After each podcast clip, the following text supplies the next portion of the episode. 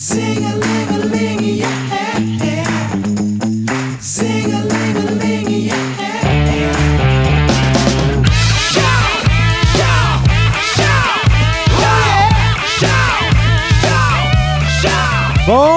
tout le monde, j'espère que vous passez une belle journée. Aujourd'hui, je suis en compagnie de mon bon ami Monsieur Le Malais. Hey! Oh yeah! Salut Matt! Comment ça va? Ça va très bien et toi? Ça va très très très très bien. Belle journée aujourd'hui. La route a été fantastique pour se rendre dans la belle région de Clermont. C'est pas- est en c'est pas- shape. oh, c'est pas une région, Clermont. C'est Charlevoix. Clermont, c'est un village. Un village. Ah, un villageois. Et aujourd'hui, tu es venu me voir pour qu'on parle de nos meilleurs guitaristes électriques. Écoute, Y a-t-il un meilleur sujet? Et Non, je, je ne pense pas. Je ne pense pas. En fait, la liste était trop longue. Il a fallu la raccourcir un peu parce Oui, que hein? Je pense pas que les jeunes nous auraient écouté parler de ça pendant trois heures. On est capable, mais non, il a fallu, en effet, il a fallu enlever des noms, faire comme Ah, toi, je t'aime, mais. hum, Ah, désolé. C'était comme, une histoire d'amour. Ah, toi, je dois te racheter, là, désolé. Mais on a réussi quand même à faire une liste de nos guitaristes préférés, nos plus grosses influences, ce qu'on aime le plus en général, ce qu'il nous a apporté. Là. Ouais. Ouais, on va commencer Hmm. tout de suite. Écoute, Ouais. t'as, t'as noté le style blues en préféré. Toi, Hmm. Eric, master de blues. Master, Qui- wow, wow, Ouais, ouais, pas loin. Wow. T'es un excellent joueur de blues. Qui est-ce qui t'influence le plus? Écoute, moi, moi, le blues, moi, c'est rentré dans ma vie assez tard. Parce que moi, j'étais vraiment un metalhead là, quand j'étais Ah, ado. Puis après ça, j'ai viré au cégep. Puis à l'université, j'ai fait du classique, puis j'ai fait du jazz. Mais le blues, c'est arrivé tard, trop tard dans ma Mhm. vie. Ça, dev- ça devrait arriver tôt dans la vie de tout bon guitariste. Mais moi, c'est arrivé tard. Fait que moi, la, la génération de bluesmen qui m'a affecté puis qui m'a vraiment influencé, c'est les néo-bluesmen de ce monde. C'est, oui, Albert King, euh, Baby King, tous les Kings Ouais, de, de, la vieille école de blues. Ça a été des gros noms, mais c'est arrivé vraiment plus tard. Moi, ceux qui m'ont rentré dedans, mais d'une manière vraiment très, très forte, c'est des gars comme euh, Philip Sayce. Je vais commencer par lui, parce que Philip Sayce, je pense, c'est le mien. Et? C'est quelqu'un qui vaut la peine d'être découvert parce que même moi, je le connaissais pas et je suis pratiquement sûr que plein- tout le monde qui écoute a jamais entendu parler de, Puis de c'est- c'est pas triste parce qu'il gagne très très bien sa vie. là. Il fait des gros festivals, il fait de la tournée, mais il fait aussi des très petites salles. Moi, j'ai eu la chance de le voir autant comme au Blues Fest de Ottawa devant comme beaucoup de monde, mais aussi à l'Anti à Québec dans une toute petite salle. tu sais. Fait que c'est ça la beauté de cet artiste-là, c'est qu'il est pas super connu, mais c'est littéralement, selon moi, en 2021, le gars qui va être capable de, de donner la plus grosse volée de sa vie à une Stratocaster. Ouais, ouais. Il frappe dessus. hein. Le- de- les, extraits, extraits- les extraits que j'ai vus, il frappe sur sa guitare C'est incroyable. Ceux qui n'ont jamais vu ni entendu Philip Sayce, allez voir ça tout de suite. On va vous mettre un petit lien vers un, un extrait euh, live euh, dans, dans, dans la vidéo. Mais c'est vraiment quelque chose qui est... C'est c'est viscéral quand il joue. Le Ouais. gars joue avec une force de main gauche et de main droite qui est qui est incomparable. Moi, la seule personne qui me rappelle ça, c'est un petit peu Stevie Ray Vaughan, mais je trouve qu'il a poussé ça encore plus Encore loin. plus loin. Mais c'est ça, l'é- l'évolution se fait. On voit les, nos idoles et on, on amène toujours ça un peu plus loin. Exactement, exactement. C'est comme un Jimi Hendrix, Zach Wilde. euh, y, il y a- il y a tout, là. Il y a- il y un petit peu tout pour lui. Pour un shredder de Stratocaster, c'est vraiment ceux qui sont des fans de Stevie, qui sont des fans de Jimi Hendrix, mais qui aiment ça quand il y a un petit peu plus de notes aussi en même temps. Euh, allez voir Philip Sayce, c'est vraiment un guitariste incroyable que j'ai découvert dans mes premières années de, de- de blues. Il y a de ça euh, environ une dizaine d'années. Et euh, c'est, ça continue aujourd'hui. L'histoire d'amour se poursuit. Ouais, moi, je suis un fan de blues, mais pas de blues trop smooth, tu sais. Mhm. Plus blues rock, justement, comme Philip Say. Même, à la limite, Jimi Hendrix, oui, c'est du rock, mais c'est du blues C'est du aussi. blues. Oui. C'est du blues. Alors, moi, mon premier guitariste de blues, tant qu'à moi, c'est David Gilmour. Oh. David Gilmour. Quel son, et c'est pas du blues, on s'entend, c'est pas un, un- un 12-bar blues qu'on entend dans, dans- dans Pink Floyd, mais quoique oui, il y en a parfois, parce qu'il y en a dans toutes les chansons. là. Mais euh, David Gilmour a un jeu définitivement blues, pentatonique. euh, ben, le maître du band. ah ouais, le maître Le du maître. Ben. Euh, et ce gars-là a le son, un des sons les plus reconnaissables de l'histoire du rock.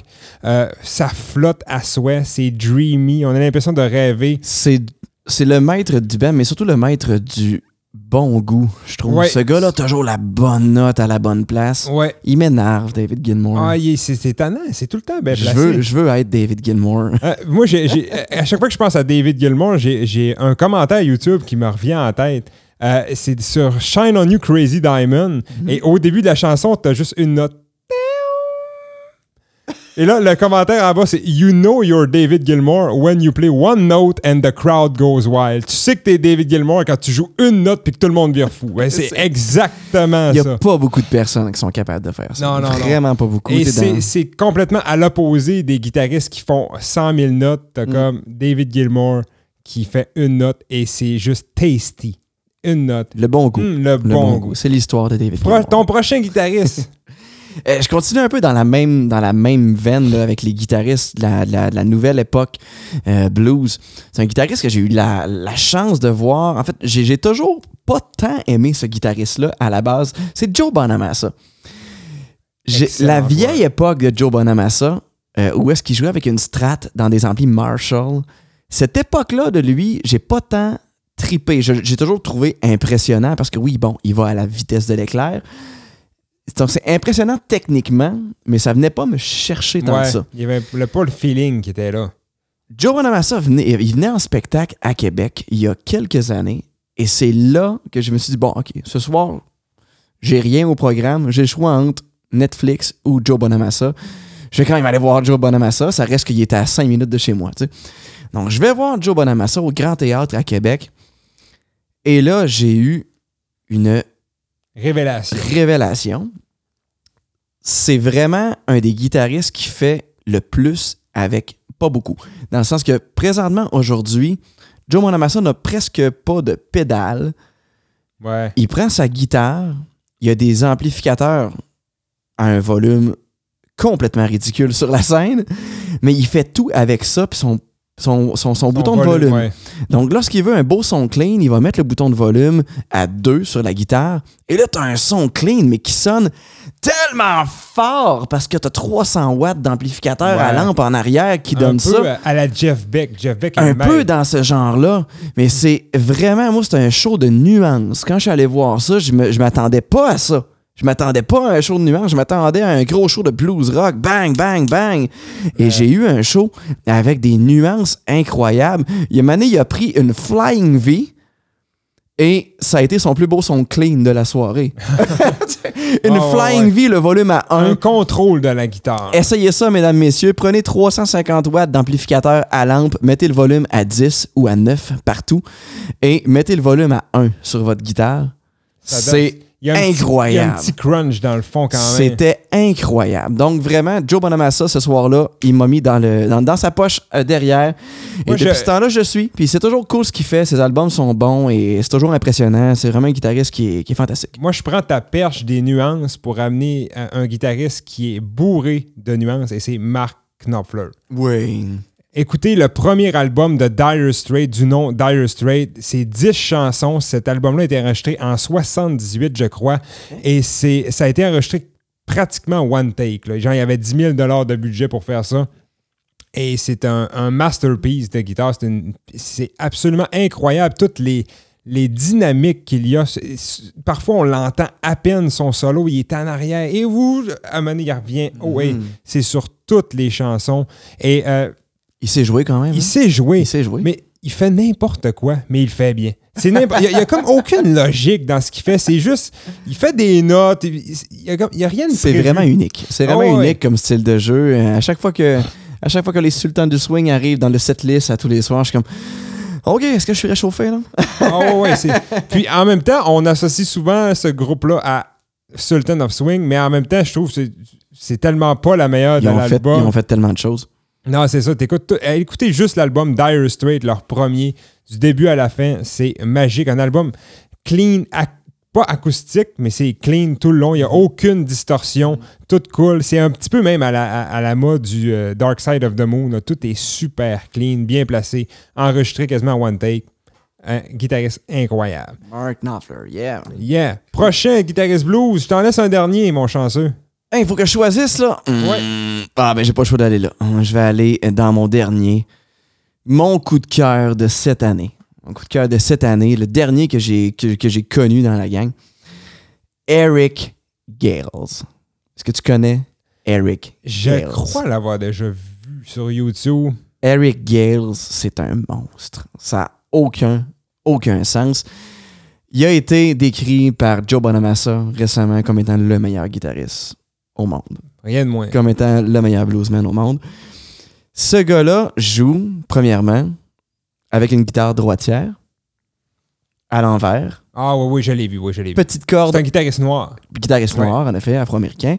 Donc, petite corde au-dessus, grosse corde en dessous, piton de volume et, Sur dessus. sélecteur sur le dessus. Donc, c'est vraiment une guitare pour droitier mis de l'autre côté. Et je ne sais pas comment il fait pour atteindre des vitesses comme ça, pour atteindre un niveau de dynamique comme ça. Ce gars-là joue avec un niveau de dynamique, puis avec... Ce qui, ce qui me fascine d'Eric Gales, un le- contrôle, mais ce qui me fascine, c'est que, oui, une fois de temps en temps, on entend un lick qui revient. Un lick, c'est un, on- c'est un, peu un, Un un- motif. un motif que, qu'on connaît bien, que ah, ce guitariste-là, il fait souvent ce motif-là. Donc oui, de temps en temps, on a un lick à la Eric Gales qui revient, mais 80-90% du temps, on a l'impression que c'est toujours nouveau. Mhm. C'est capoté comment ce gars-là réussit à avoir un flow Un roulement. d'idées, un roulement d'idées qui est tout le temps, tout le temps, tout le temps intéressant. On, re- on regarde en spectacle. Moi, j'ai j'ai pas eu la chance de le voir en trois dimensions en vrai, mais toutes les vidéos que j'ai vues de ce gars-là, à chaque fois, je me dis, ben voyons qu'il vient de penser à ça. Ben voyons qu'il vient de penser à ça. Sans arrêt, je me dis ça à chaque minute. Et en plus, c'est un chanteur incroyable. C'est un cerveau plus. Il y a, il y a un troisième, il y a un troisième hémisphère, c'est Ah, certain. c'est, c'est ça. C'est certain. Donc, Eric Gale, ceux qui ne connaissent pas Eric Gale, allez voir ça tout de suite. Son dernier album. The Bookends, la première chanson. Vous écoutez ça et c'est complètement incroyable. Hey, le blues, ça nous mène à quoi? L'évolution naturelle. Le rock and roll. Et euh, là, on a un nom commun qu'on ne peut pas passer par-dessus. Je crois, guitariste rock égale Angus Young. On a He's comme the pas- man.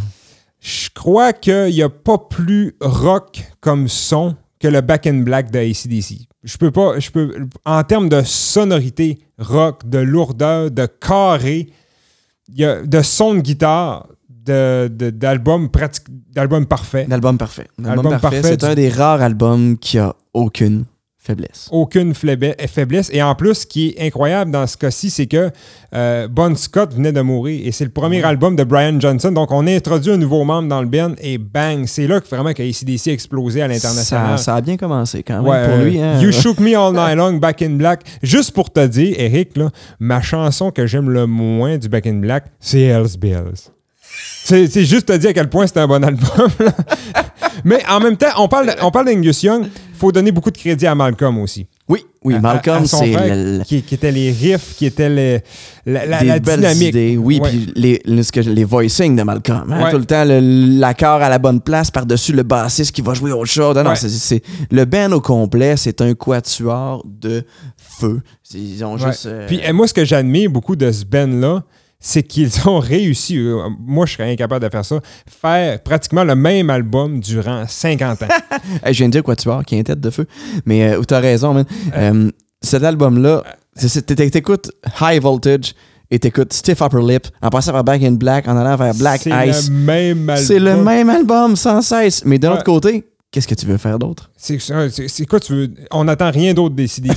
Rien, rien, rien. Même, je crois que dans leur dernier Une balade album, acoustique. leur dernier album, là, euh, ça a été le premier album depuis, je pense toujours qu'il n'y avait pas le mot rock dans un des titres. Il n'avait aucun? Aucun mot rock dans le titre. C'est sûr qu'il l'a dans une toune. Ouais, c'est sûr. Probablement. J'ai pas été jusque-là, là, mais il n'y a pas de rock dans le titre. Mais c'est. euh, non, ACDC, c'est incroyable. On veut pas de balade acoustique. Et Angus Young, quelle présence scénique. Il n'y a personne qui peut imiter ce gars-là. Si vous le regardez live dans les années 70, euh, je me demande comment est-ce qu'il fait pour pas porter de protège euh, c- cervical. là. Écoute, moi, je, je headbang comme ça pendant deux minutes, là, puis je dors pas pendant trois semaines, c'est clair. là. Ce gars-là peut faire un accident d'auto à 150 km à Ah, l'heure ouais, et ouais, n'aura pas clair. de commotion cérébrale. Est-ce que c'est l'énergie? Est-ce que c'est la cocaïne? Personne ne le sait, mais en tout cas, allez voir ça en live. Angus Young, prochain guitariste que j'aimerais introduire, moi. Vas-y. Mon, euh, mon, mon personal favorite. Mon, Oh, mon- mon- ton top, Ouais, top mon, 1. mon premier, mais en même temps, c'est tellement. C'est un peu un connard, ce guitariste. C'est ça qui est dommage pour lui. Il faut séparer euh, Ouais, l'œuvre de, l'homme. Il faut séparer le talent du- de la personne. Mm. En fait, c'est sûrement une bonne personne dans le fond, mais Richie Blackmore. Ouais. The Man in Black. The Et, tous les musiciens qui sont passés avec lui euh, s'entendent pour dire que Richie a été magnifique côté euh, guitare, musique, tout ça, qui leur a appris beaucoup de choses côté musique, mais qu'il crachait littéralement sur ses fans. Terrible. Et si vous le regardez en live avec Deep Purple dans les années 80, avec, dans la tournée Perfect Stranger, il était avec Ian Gillan, qu'il déteste. D'ailleurs, Richie Blackmore a voulu revenir avec Deep Purple. Il, s'est dit, ben, je, vais leur, je vais leur proposer un montant tellement over the top là, que c'est sûr qu'ils vont me dire non, puis je partirai pas en tournée avec eux autres. Mais ils ont dit oui. Oh. Donc, il a comme été obligé, dans un sens, de partir avec des gars qui, qui détestent, qui le détestent carrément. Et. euh, C'est triste, ça. mais oui, on, mais, il on- a, mais il a- mais il a fait une œuvre prolifique. euh. on, le voit en arrière, il est, il plein de hargne. Ça ne Ah! tente, y tente pas d'être là et il se force même plus à jouer. Mais autant que ce gars-là, juste la, regardez juste la manière qu'il joue. On, dirait que c'est deux choses différentes. Il y a ses mains, puis il y a sa tête qui est ailleurs. Ses mains font tout ça. Il n'y a personne qui joue comme ça. Il n'y a personne qui a un son comme ça dans l'histoire du rock. Ah, c'est un- unique. C'est vraiment incroyable. La manière, tellement ça a l'air facile. Il joue sur des guitares avec les crêtes euh, scallop f- Oui, creusées un peu. Ouais, ouais. Ça, c'est quelque chose Hey, qui. j'ai avec ça, je savais pas. Ça donne un- un- des, des bends et des vibratos qui sont carrément inimitables si t'as pas une guitare comme ça.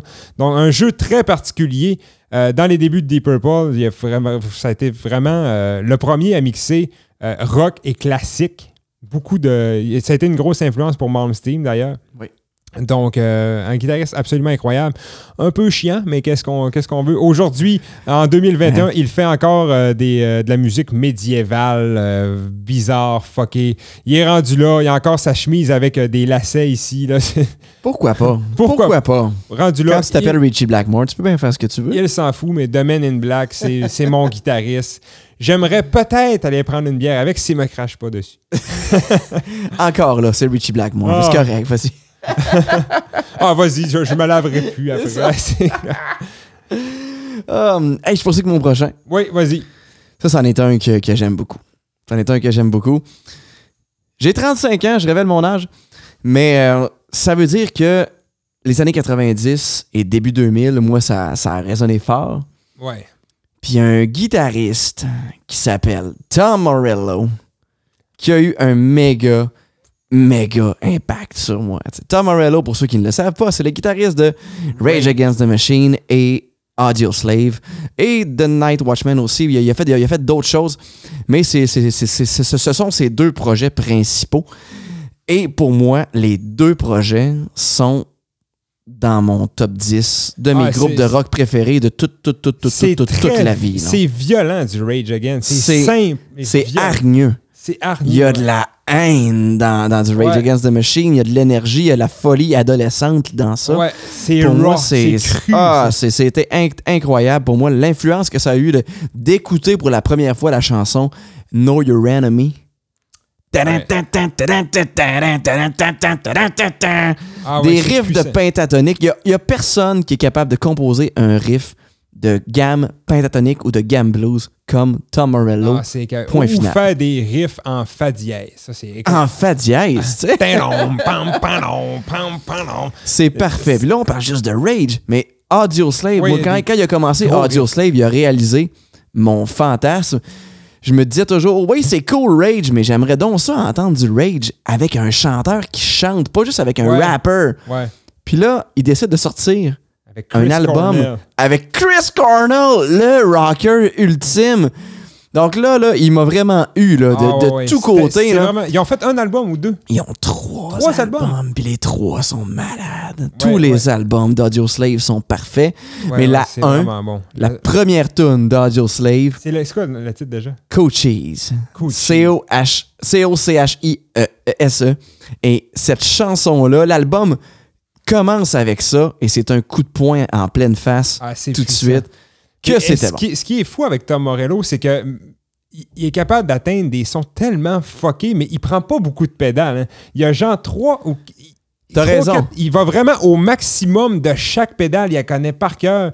Il, Je suis pas mal certain qu'il n'a jamais dû payer un Whammy Digitech de sa vie. hein? Non, si j'étais la compagnie. Digitech, du moins, je commanditerais mais Tom Morello parce qu'il en, a- il en a fait vendre il a- énormément. il y a beaucoup moins de pédales que toi, Eric. Ça, Ah, c'est sûr et certain. C'est sûr il et certain. vraiment Il exploite mieux ses pédales que moi. À ma défense, à ma défense, je dois jouer dans la même année un spectacle pop, un spectacle country, un spectacle Ouais, rock, il y a- un il y a spectacle. Ah! Non, mais quand même, ce gars-là, il a fait évoluer les sons. Tu sais, des fois, il peut faire un solo, tu t'attends un solo de guitare, mais ma- ça ressemble à, à- à- à C'est un solo de bruit.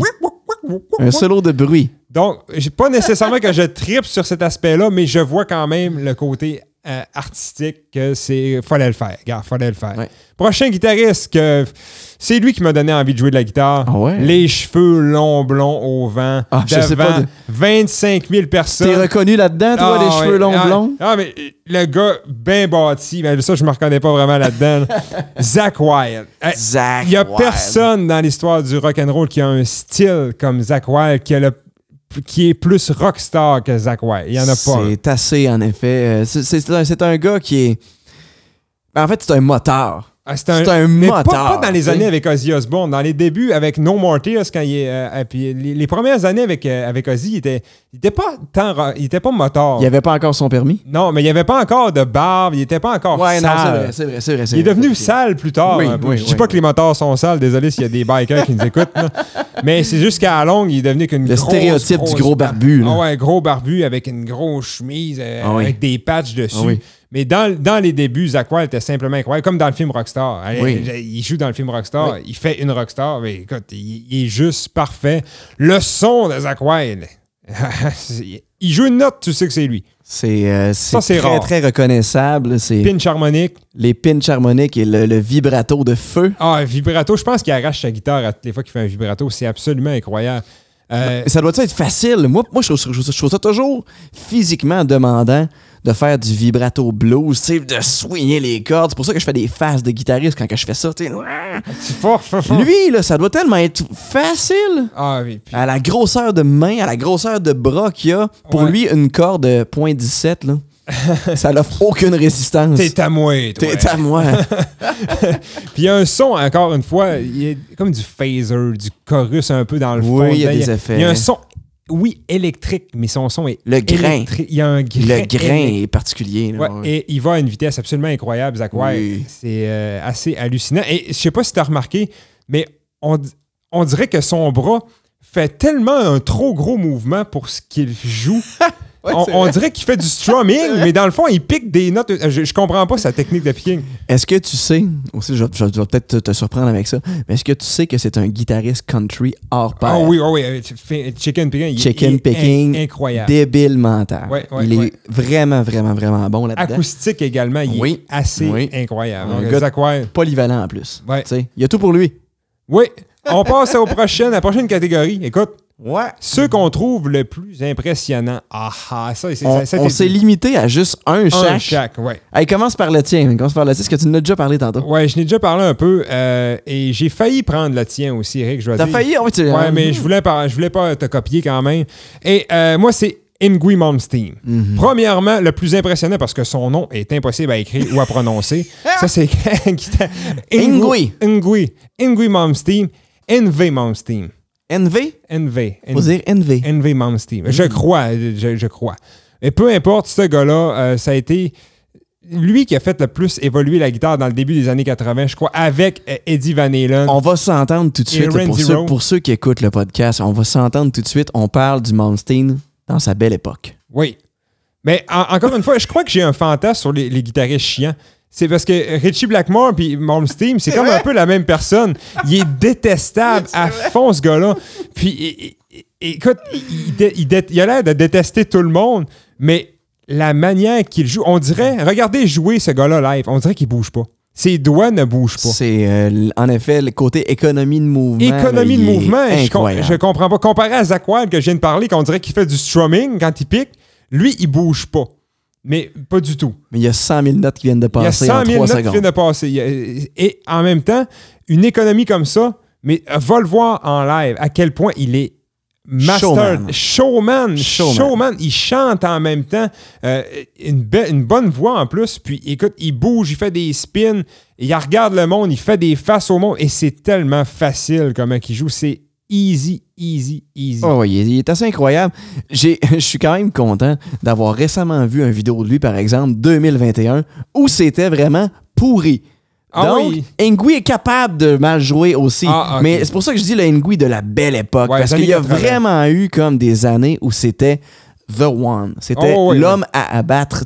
C'était pour tous les guitaristes qui étaient passés, euh, tous les Eddie Van Halen qui sont venus avant lui, par exemple, qui ont, qui ont monté le, le niveau des Lui, a shredders. sais. OK. Lui, il a monté ça à un niveau extrême pendant plusieurs années. C'était le gars qui Ouais. performait le plus. Ouais, ouais. Là, maintenant, il y a ça. plus de misère un peu. Mais c'est ça, mais- Mais il y a eu des années incroyables. C'est comme dire, tu sais, Jimi Hendrix, je veux pas. c'est- lui qui a fait le plus évoluer la guitare électrique, mais maintenant, il y a plein de guitaristes qui sont meilleurs, entre guillemets, on va se le dire. Là, ça dépend toujours du- des goûts. C'est l'influence. Ouais, c'est ça, c'est l'influence. Mm, À ton tour maintenant, La grosse pointure, un guitariste un peu moins connu. Jésus. Un peu moins connu, on peut, la- on peut, on peut l'appeler Jésus, en effet, parce que Guthrie Govan de Nazareth est l'élu. C'est c'est aussi simple que ça, c'est l'élu. C'est aujourd'hui le guitariste que- qui me renverse le plus quand je le vois parce que Mais même on a imp- l'impression qu'il n'y a rien qu'il peut pas faire. qu'il peut pas faire.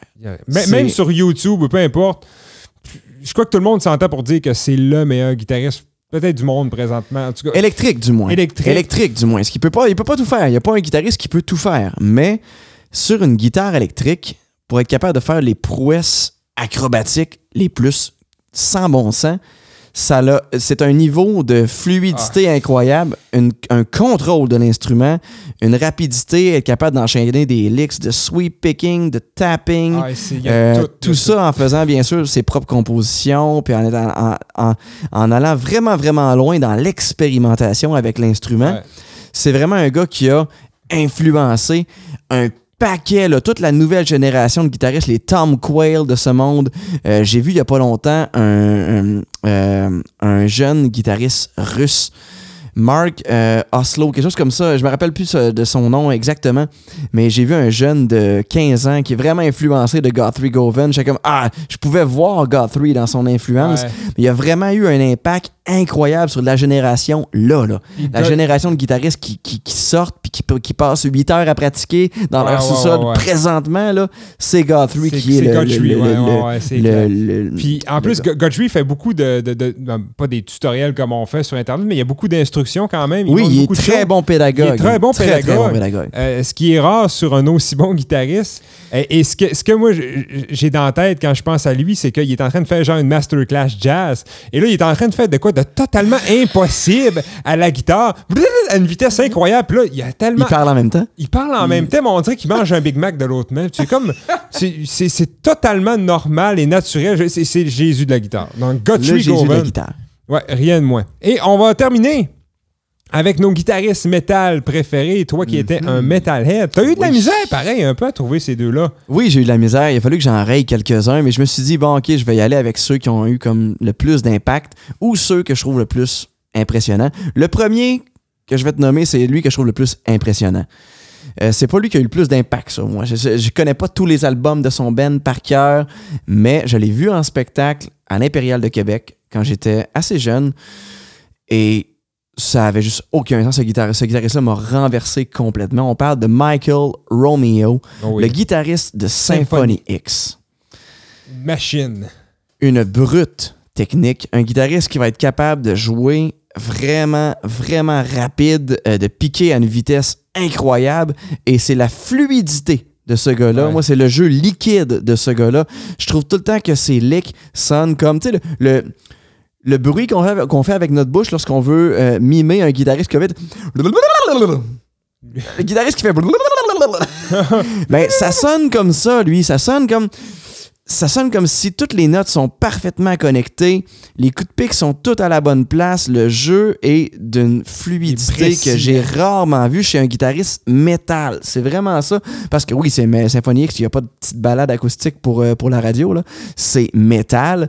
Mais euh, vraiment, le jeu de ce gars-là est incroyable et euh, ça m'avait renversé quand je l'avais vu en spectacle. Moi, je vais y aller dans le un peu plus sale, un peu plus crotté. un peu plus crotté. On va parler de Dave Mustaine. Ah, pas mal plus crotté. Pas mal plus crotté. mais Megadeth, c'est l'homme qui, qui maintient Megadeth. En fait, c'est- Megadeth. C'est Il y a tellement de bons riffs dans ce band-là. Et euh, moi, mon album préféré à vie euh, dans le métal, c'est Rust in Peace. Rust, in Rust in Peace, euh, une masterpiece. Euh, je vois Nicolas qui est d'accord en arrière. Quel bon album de A à Z. Des riffs rapides, mais genre vraiment rapides. Puis après ça, chante en même temps. Chante en même temps que ça. Essayez de chanter en même temps que de jouer Holy Wars Facile. assez bizarre, OK? Et Mustaine a une voix qui est assez reconnaissable, assez naze. Et euh, je, dois- je je viens de penser à quelque chose. Je, je- je parle de guitariste chiant. on parle de Mustaine. Je- y a-tu plus chiant que Mustaine? Il est pas pire. Écoute, dans l'entrevue, euh, il blaste le- les gens qui lui posent des questions. Euh, Oui, il- oui, oui. Il s'est calmé pas, pas, j'aimerais pas être un journaliste et avoir la tâche d'aller interviewer. euh, il s'est calmé dans les dernières années. Là. Il est plus euh, côté Dieu, tout ça, depuis qu'il a lâché. euh, Mhm. Mais tu sais, depuis son split avec Metallica, il a tout le temps été assez hargneux, assez problème de drogue. Et, ah, mais quand même, quel riffer. Il fait des riffs incroyables. Et il en sort encore aujourd'hui. Mais Gadget a encore une bonne production aujourd'hui. Et c'est toujours des aussi Avec un riffs. beau line-up, ils ont, fait, ils ont rentré. Ah, euh, ouais, ouais, c'est qui Kiko le. Kiko. Loureiro. Ah, il y a tout le temps eu des guitaristes solistes incroyables. On aurait pu mettre euh, Marty Friedman dans, dans cette liste-là Mhm. facilement. Euh, Kiko, euh, il y, en- il y en a tellement. Chris Broderick qui est passé là. euh, écoute, il y a tellement eu de Pas des deux de guitaristes. pique. Non, non, vraiment pas. Ton prochain? Jésus Mon prochain, encore. Il un autre qui, a- qui aujourd'hui, en effet, a l'air de Jésus, encore une fois. Mais euh, c'est le guitariste métal qui, sans aucun doute, a eu le plus d'influence sur moi. Parce que à mon époque métal, j'ai découvert ce gars-là. Puis c'est, lui qui a ouvert la porte vers le prog. C'est là que j'ai commencé à écouter du prog, pas juste du métal. Tu sais, après les Slipknot, après les, les toutes ces bands-là que j'ai écouté comme à fond. Quand j'ai découvert Dream Theater puis John, Petru- John Petrucci, là, j'ai vraiment comme. Ça l'a ouvert. Je me rappelle encore de hum, un, professeur à moi qui m'avait parlé de, de l'album A Change of Season, d'aller voir le vidéo de ça. Et euh, j'étais allé voir ça, puis j'étais tombé en amour avec une tune de 23, 23 minutes et toutes les sections, puis tout ça. Mais c'est vraiment un gars qui, a eu un- une influence énorme sur moi. Et encore aujourd'hui, encore aujourd'hui, si tu me demandes, Eric, c'est quoi le, le plus beau solo de guitare électrique jamais écrit dans le style rock metal? Encore aujourd'hui, je dis que c'est le solo de la chanson Octavarium, une autre pièce de 25 minutes. Et quand sont longues, leurs chansons. pour profiter du solo de cette chanson-là, il faut passer à travers les 25 minutes. Le solo est dans la dernière minute et demie. Mais pour profiter de ce Ouais, c'est un solo-là, build-up. c'est un build-up. Tu viens de le dire, c'est un build-up. T'écoutes la chanson du début à la fin. Il y a peut-être des passages qui sont un peu moyens, mais somme toute, c'est un morceau incroyable. Puis t'arrives à la fin, et là, la progression d'harmo- la progression d'accords, le choix des notes que lui fait dans son solo. Encore une fois, quand j'écoute aujourd'hui à 35 ans, je me dis, c'est juvénile un peu, mais le poil me lève à toutes les fois. Ah oui, ben moi, moi, mon préféré, mon solo préféré de John, c'est vraiment euh, la chanson de Spirit Carry On. Ah oui, oui, oui. Tout, cet album-là, il est euh, incroyable, Ouais, mais celui-là, il y a, il y a un- c'est vraiment un guitariste non seulement technique, mais il y a du feeling. Il y a du feeling. Il est capable Oh, d'avoir ouais. du feeling. C'est- souvent quelque chose qu'on- qui se fait reprocher. De, de- c'est juste un gars qui va vite puis qui met un paquet Non, un million de notes. Il, il y a, il y a tout. Il est capable d'avoir quelque un, chose d'autre. autre Jésus aussi, de la guitare. Ouais. Et moi, je parlais euh, de mon dernier, et euh, lui, il a un feeling pas, pas tant euh, mélodique que ça, mais euh, il est assez. C'est vraiment le Ben le plus agressif de tous les temps. Pantera, Oh. Dimebag Darrell. Est-ce qu'il y a de la musique plus agressive que ça? Tu sais, je veux dire, il y a eu tellement de bands metal dans l'histoire, mais même encore plus extrême, encore plus bruyant, encore plus pesant. Mais en termes d'agressivité, il n'y a personne jamais qui va accoter Pantera. Ceux Jamais. qui ont envie de regarder mon vidéo du top 10 des riffs les plus Wow. badass de l'univers sur YouTube, vous allez avoir une petite surprise. Ouais, mais il y a, il y a- il y a- il y a- t'as mis Walk dedans, j'imagine? Numéro 1. Wow, c'est, clair. Il y a ça, mais en plus, c'est tellement simple. C'est, c'est, c'est mi-fa. C'est, ultra simple, that's it. Mais il le joue d'une manière, je sais pas, c'est viscéral. Et le son, Et le son. l'absence de mid. L'absence de il, il joue sur des Randall euh, à transitor. C'est rare, les guitaristes qui jouent des- avec des amplis Ah, à transitor. ouais. Des guitaristes pas transi-. Ouais, il joue avec des transitors, lui. Puis, euh, écoute, juste écouter tout l'album Far Beyond Driven. Eh. il y a- c'est, c'est sale, mais T'as c'est- l'impression de te faire driller la tête avec une, Ouais, avec ah une ouais. mèche. C'est D'ailleurs, c'est la C'est pochette de l'album. Ouais, ah Mais ça donne incroyable. vraiment cette impression-là. Ouais, et- mais en plus, c'est comme un, un mix un peu. C'est un, un mix un peu avec euh, Eddie Van Halen et Zach Wise, ce gars-là, mais en plus agressif. Il y a Ouais. beaucoup de Zach Wise, il y a beaucoup de pinch harmonique dans ce qu'il fait. Euh, C'est le premier album que je me suis acheté avec mon argent. Ah ouais! Far Beyond Driven. C'est un méchant bon album. Et on dira ce qu'on voudra. Il y a eu des bands de hardcore, il y a eu, il y a eu plein de bands qui ont fait des breakdowns. Mais désolé, mais euh, Pantera les a toutes faites déjà sur le Vulgar Display of Power. Ils ont toutes faites, les autres ont juste copié. donc, Absolument. ouais, ouais, ouais. Donc, tout vrai. Ouais. Alors, je crois que c'est ce qui complète. le fun, man. Ouais, c'était le fun, notre petit talk de guitariste électrique. On aurait pu euh, faire ça encore longtemps. Oui. Mais euh, c'est c'est assez, c'est assez. Maintenant, j'aimerais que vous nous disiez lequel vous vous préférez dans les commentaires. Alors, on vous souhaite une très belle journée et à la prochaine. Salut, man.